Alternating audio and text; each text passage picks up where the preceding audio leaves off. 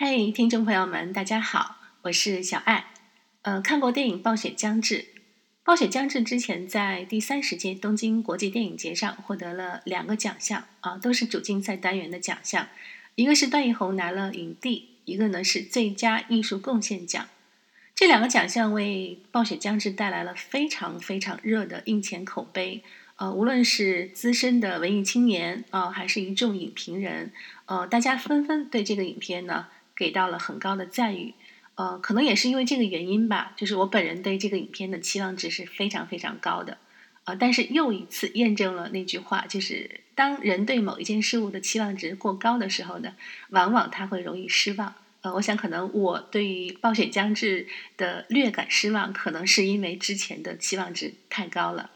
那么回到这个影片的本身，呃，我个人的直接的观影感受呢，就是。呃，好熟悉，好像似曾相识，但是呢，似乎又能感受到导演他力图去形成一种呃个人的风格。对，就是呃几个方面。第一个方面，从影片整体而言呢，作为导演的长篇处女作哈，作为处女作，我觉得这个影片已经是非常的纯熟了。从技法上，从想法上，而且从整个这个影片的基调上呢，能够感受到。董越导演他应该是有非常非常丰富的看片积累啊，他有非常好的个人的想法，呃，但是呢，就是在整个的呃想法翻译成电影的视听语言的过程当中呢，我想可能是有一些的缺憾啊，还值得呃还值得我们去探讨。呃，首先我觉得呃他的人物。呃，段奕宏这个形象毋庸置疑哈，段奕宏拿了影帝，他演的于国伟这个形象呢，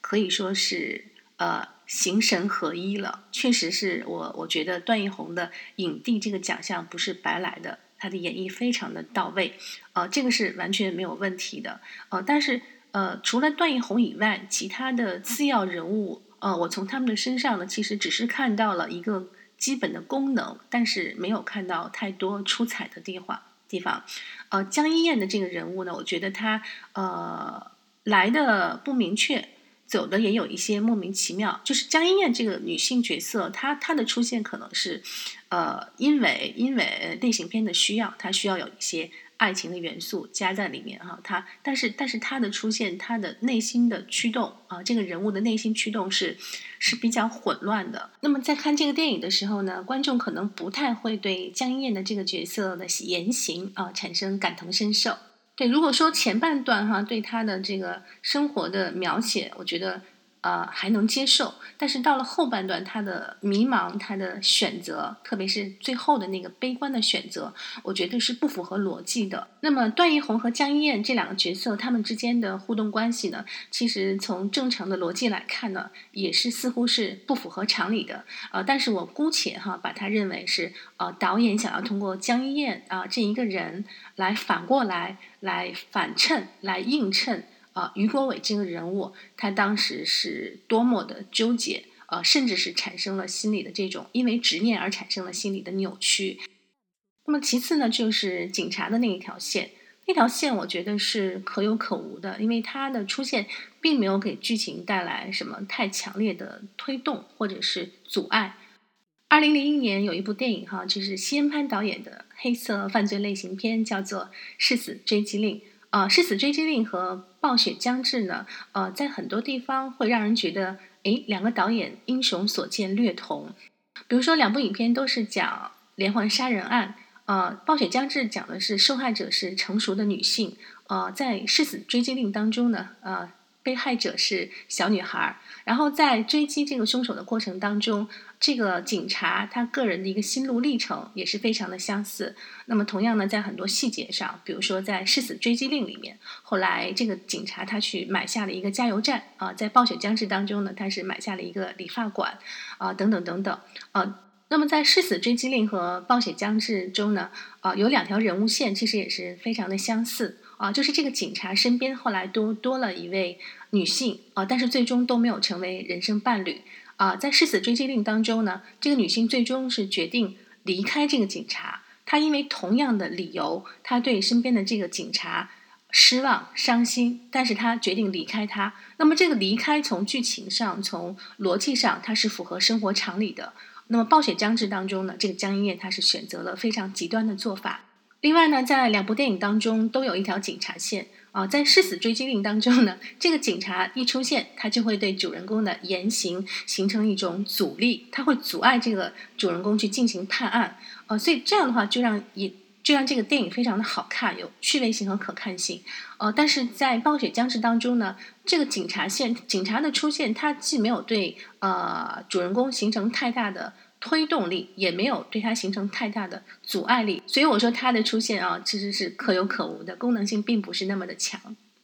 那么再从另外一个角度来说呢，呃，其实犯罪类型片哈，它能够带给观众的一种最大的观影快感。就是能够带领观众，呃，去体验那种追踪和判案的过程，呃，但是呢，在《暴雪将至》当中呢，呃，我并没有看到太多的关于刑侦过程的描述，啊，没有看到更多的，嗯，对于破案、破案本身的这个事件的追踪，呃，放大和展现。其实这一点呢，是这种题材的影片它能够带给观众的一种不同的观影乐趣。呃，但是《暴雪将至》呢，它反而忽略了这一点，它可能把更多的笔墨去琢磨于呃人物内心世界的描述，呃，或者是呃剧情上的结尾的这种 刻意的反转。嗯，那么还有呢，就是大家从。呃，影片的基调上、色调上、画面上呢，也能够感受到，呃，这部影片它其实非常追求啊形式上的这种